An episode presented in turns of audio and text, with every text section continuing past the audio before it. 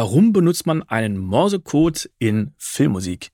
Diese Frage beantwortet Michael Klubertanz zu seiner Musik zum Münzer Tatort und es geht um Sounds, die mit Scheren und Handschuhen erzeugt werden.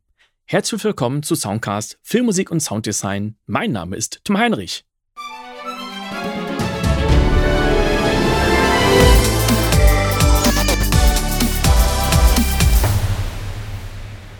Okay, dann haben wir hier die, die Bones. Dann haben wir als nächstes South Tre. R.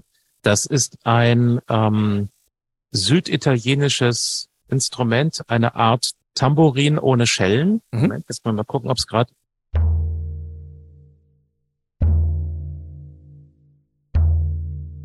was ich als einzige normale Percussion-Farbe drin hatte, einfach weil mir dieser körperreiche, runde, warme Klang sehr gut gefallen hat und vor allem, wenn man das dann gegen den Strich nutzt und quasi in Kontakt runter transponiert, hat man auf einmal das ist fast wie so ein Trailer-Boom. Ja, und jetzt auf, auf dieser Höhe, auch mit dem Rhythmus, den du gerade gespielt hast, klingt schon fast wie ein Herz. Ich meine, diesen Rhythmus hast du jetzt nicht gemacht. Ich glaube, du hast das auch immer nur. Der ist im Sample tatsächlich, ja. Ja, du hast das ja auch wirklich sehr punktuell eingesetzt, nur an, an wenigen Stellen. Ich glaube, das kommt jetzt, wenn ich das richtig sehe, viermal. Hm? Mhm. Ja. Genau, einfach nur als wirklich als Unterstrich, wo man noch ein bisschen mehr äh, Masse und Substanz da im ganz tiefen Bereich brauchte. Super, dann gehen wir mal weiter. Ja, diese ganzen Rhythmen, die hier in der Sektion kommen, die sind amüsanterweise jetzt nicht irgendwie, ich versuche mal einen Rhythmus zu machen, der zur Szene passt, sondern ein Thema dieses Tatorts ist unter anderem Kryptographie. Es geht da um Geld, was verschlüsselt auf einer Festplatte ist, Kryptowährung etc. Da habe ich mich auch ein bisschen reingefuchst und habe daraus Klänge gewonnen, aber das sind dann andere. Aber in dem Kontext dachte ich mir, jetzt mach doch mal verschlüsselte Rhythmen, mach doch mal Mausecode und habe sowas wie Tatort Münster oder Thiel, Börne, Mafia, ich weiß nicht was alles, Worte, umgesetzt tatsächlich. Warte mal, wenn ich das hier größer ziehe, sieht man vielleicht noch, was es war. Manchmal habe ich es dazu geschrieben. Genau. Da sieht man die Worte noch, aus denen ich das äh, gewonnen hatte. Da sehe ich Morse Mafia. Zum Beispiel. Oder Morse Tatort Münster, Mörse Börne, Morse Thiel. Und äh, das sind tatsächlich dann äh, einzelne Loops, die in MIDI so laufen und und dann wird das Wort wiederholt. Aber das ist ja eine coole Idee. Da müsste doch jeder, der sich mit Morsecode auskennt, sofort sagen: Ah ja, klar, Mafia. Gut, wenn es dann natürlich alles übereinander gelegt kommt, dann wird es ein bisschen schwer zu entwirren, aber äh, theoretisch, also so. Ja gut, das ist ja Morsecode äh, für Fortgeschrittene. Aha. okay, das äh, war das erste Instrument. Dann haben wir als nächstes die Scheren.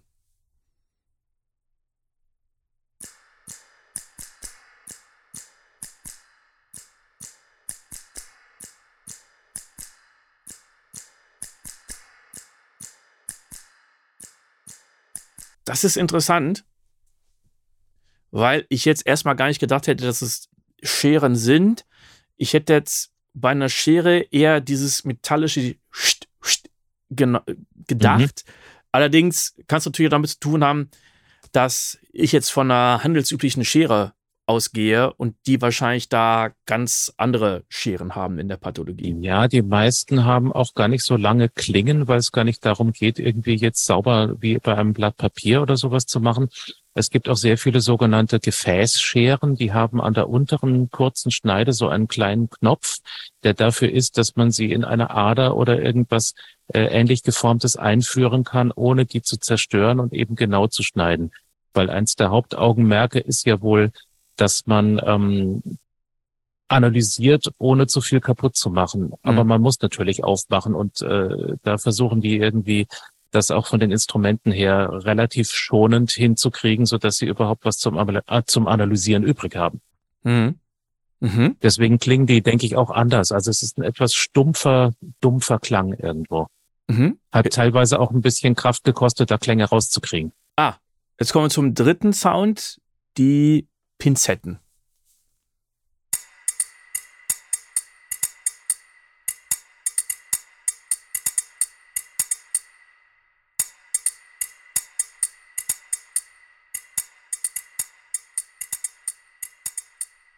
Das war, glaube ich, gegeneinander geschlagen. Ah. Der Hall ist, ist tatsächlich der Sektionszahl, der große. Genau. Ich wollte genau. gerade fragen, das ist jetzt also nicht ein Hall, der noch irgendwie draufgelegt wurde, sondern das ist wirklich in den Samples mit drin. Nee, nicht in den Samples, das ist ein externer Hall. Ich mache das alles immer als Send. Ja. Äh, wo sitzt er denn? Ach, du meinst, das ist, ist die Impulsantwort, die du genommen hast. Das ist die Impulsantwort, ah, genau. Okay. Mhm. In welches Plugin hast du die reingeladen? In Reverence, Altiverb? Das läuft hier in VSL in der äh, Suite. Es gibt ja diese Plugin-Suite mit den Brot- und Butter äh, Plugins wie Reverb und, und äh, Delay und sonst was. Sie haben ein algorithmisches, ich habe aber natürlich das äh, für Impulsantworten genommen. Und das lädt auch fremde Samples und ist ganz gut von den Einstellungen her, weil es hat einen Equalizer selbst mit drin. Man kann das ein bisschen sauber machen, wenn, wenn die Impulsantwort in irgendwelchen Bereichen ein bisschen zu resonant ist oder sowas und äh, kann dann gucken. Mhm. Also das äh, mache ich recht gerne inzwischen mit den VSL-Plugins. Mhm. Klemme Zange? Klemme Zange.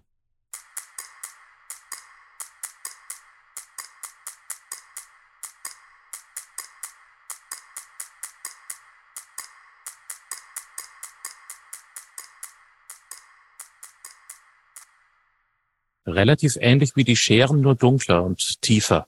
Ja. Doppelmesser. Da hat man mir gesagt, das ist vor allem zum Anfertigen von Dünnschnitten. Das sind also zwei Klingen, die sich über eine Stellschraube in einem bestimmten Abstand zueinander ähm, verstellen lassen. Und da ging eigentlich nur Schütteln. Mhm.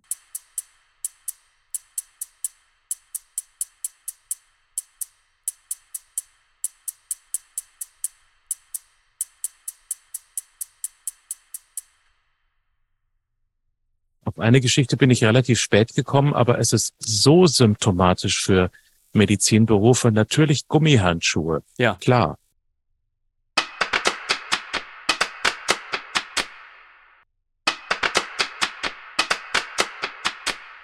Die hast du dann so einstappen lassen, wenn man sich den Gummihandschuh überzieht und am Schluss nochmal dieses richtige Flapp dann.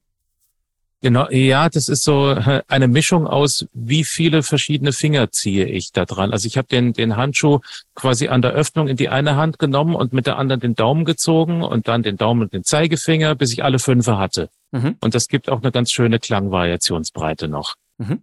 Messbecher.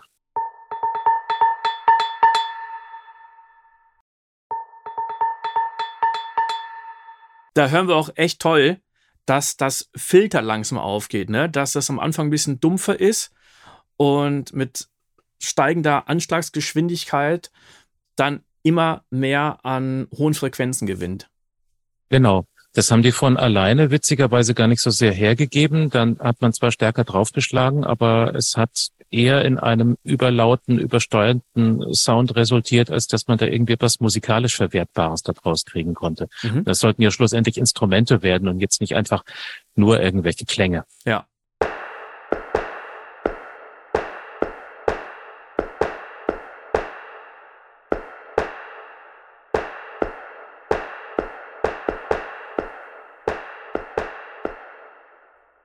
Wenn ich mich recht erinnere, ein Holzhammer auf einem Metallmeißel.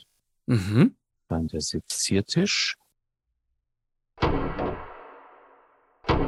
Das Geräusch fand ich klasse.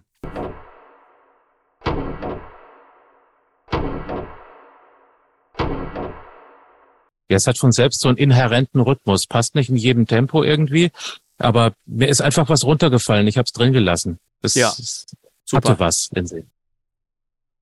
Und dann einer meiner Lieblinge, den ich gern verwende, das ist diese zuschlagende Kühlfachtür.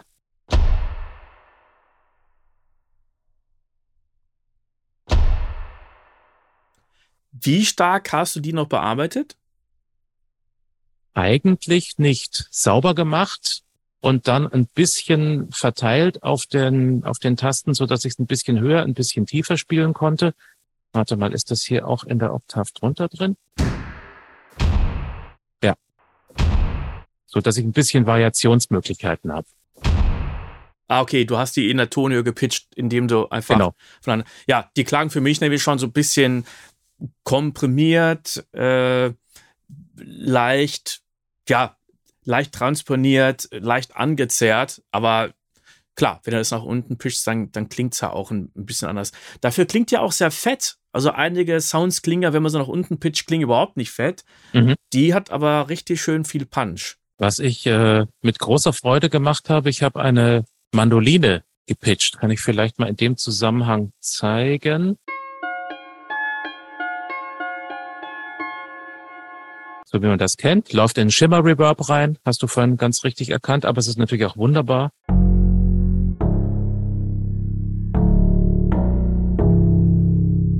Bassgitarrenregister, aber ein ganz anderer Transient, viel klarer, viel knackiger. Fast wie eine Klavierseite, aber es ist trotzdem ja. gezuckt. Es ist kein Klavier. Ja. Das, das habe ich sehr gern eingesetzt. Mhm. Dann lass doch nochmal die ganze Percussion Section einmal ein paar Takte alleine laufen, bitte. Und danach hören wir nochmal die paar Takte komplett tutti.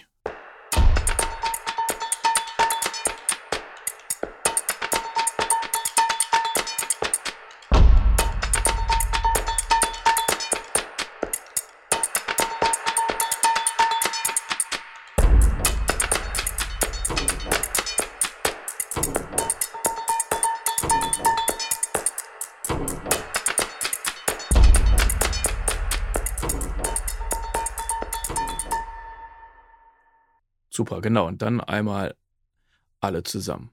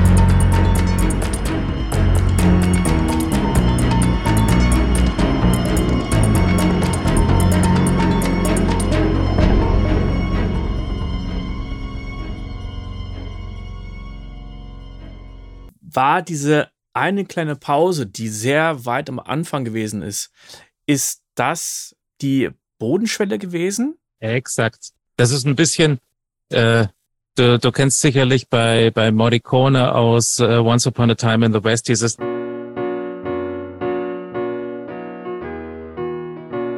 Und da gibt's einmal einen Fünfertakt zwischendrin, der einen total überrascht. So was ähnliches hatte ich hier vor, diese Lücke.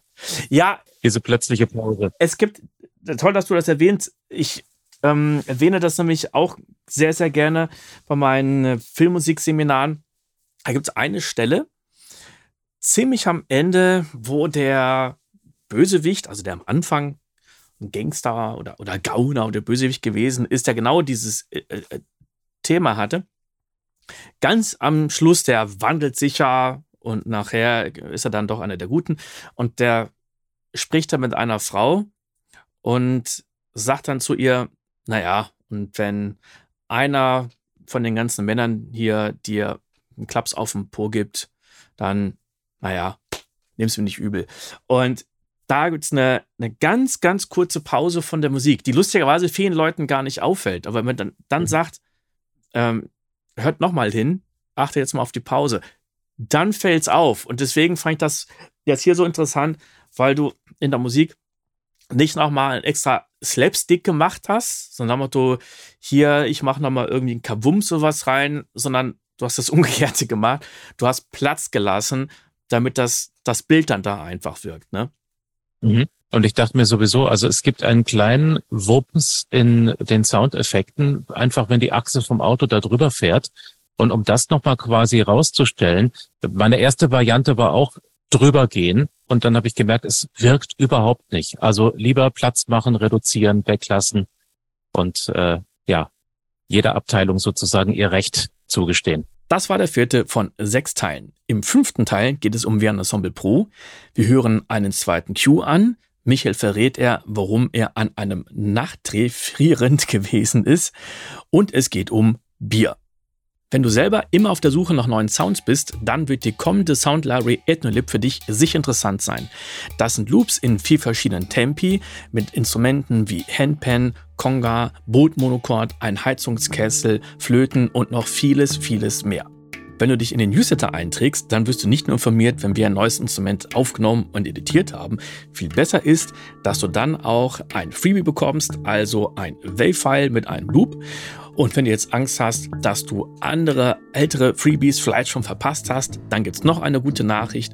Du erhältst immer noch einen Link zu einem ZIP-File zu allen vorherigen Wave-Files. Den Link zu diesem Newsletter findest du in den Show Notes. Bis zum nächsten Mal. Ciao!